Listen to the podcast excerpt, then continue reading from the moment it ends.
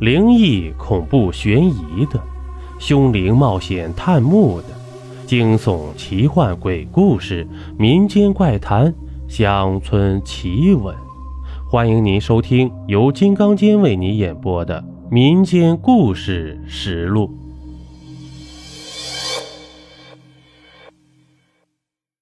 这一集呀，咱们讲一个张记棺材的故事。我家呀住在城郊，最早呢这儿是这座城市最后一片未改造的棚户区。现在回头想想，那么大的城市，却有着近乎与世隔绝的一块区域，真是不可思议的事情，仿佛是空间中硬生生嵌进去的异次元。这生活在这里的我们，抬头是遮天蔽日的山脉，低头是……清澈见底的河水，家家户户都过着自给自足的生活。当市政府惊异地发现还有这样一个仿佛时光凝滞的穷山村以后，便很快开始加大了棚户区的改造，计划五年内推倒这里所有的建筑，建造起钢铁怪兽般的大楼。张家的生意啊，就是从那时。又好起来的。张家现任的老板单名一个齐字看上去五十有余，没有老婆，只有一个七岁大的儿子。村里的人都唤他老张头，有求于他时，便违心的叫他一声张老板。老张头啊，的确是老板。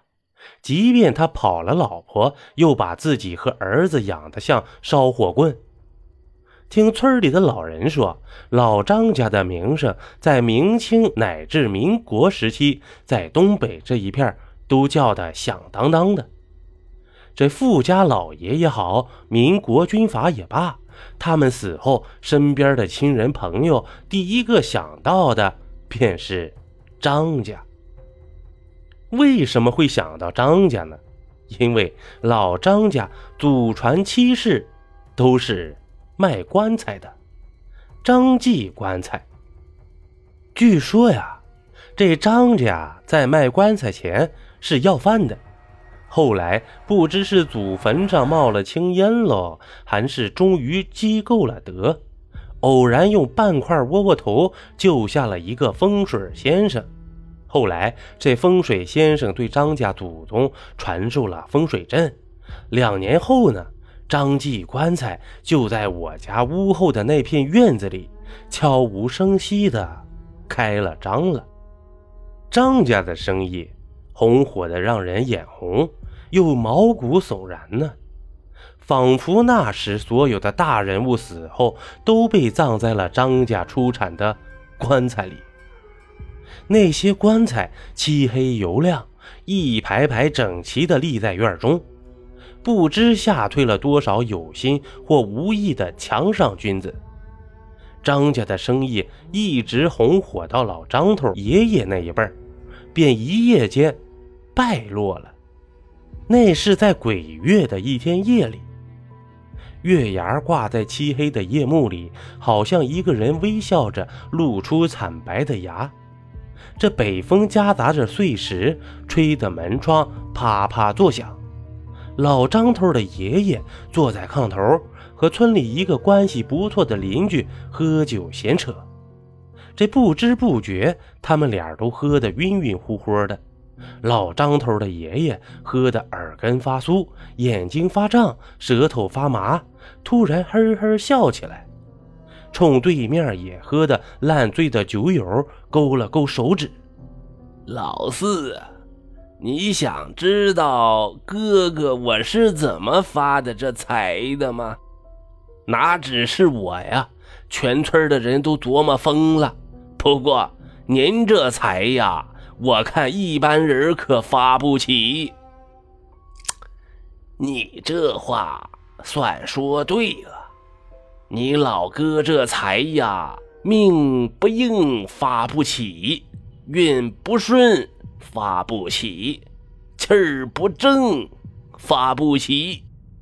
嘿，那倒是给说说，怎么个发不起法啊？嘿嘿，真想知道。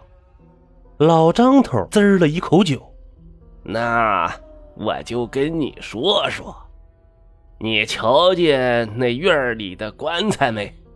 那其实早就被人订好了的。订好了？死前就给自己订好棺材了？老四啊，听的是晕头转向的。傻老四啊，谁活得好好的给自己订棺材呀？那都是死后订好的。死死后，对，就是死后。你哥哥我呀，这四十几年就没睡过安生觉啊。鸡叫之前，你就躺在炕头上仔细听，叹息声、脚步声，嗯，然后还有推棺材盖的声音。好像有人扒在你心坎上挠一样啊！等所有的声音都静下来，我就带着这祖传的宝玉下炕查看是哪口棺材被定主挪了口了，心里默念三声佛号，再将这棺材盖推回原位，这便算定了协议了。嘿。这两天这棺材必被买走。哎，就三天前老钱家那场大火，烧死了一家十三口人呐，可让你老哥我忙活了一宿啊！老张头的爷爷话音未落，便沉沉睡去了。老四的酒都被吓醒了，这腿肚子直转筋呢。这时，他果然听见窗外响起了人推动木头的声音。老四傻了，豆大的汗珠啊，从他的额角沁出。是的，谁不嫉妒老张家的邪财呢？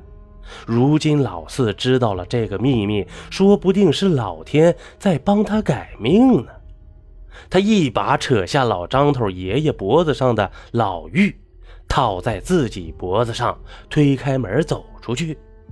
风好大，吹得夜幕都起了褶皱了。这老四和着北风的哭嚎，向那口被移了盖的棺材走去。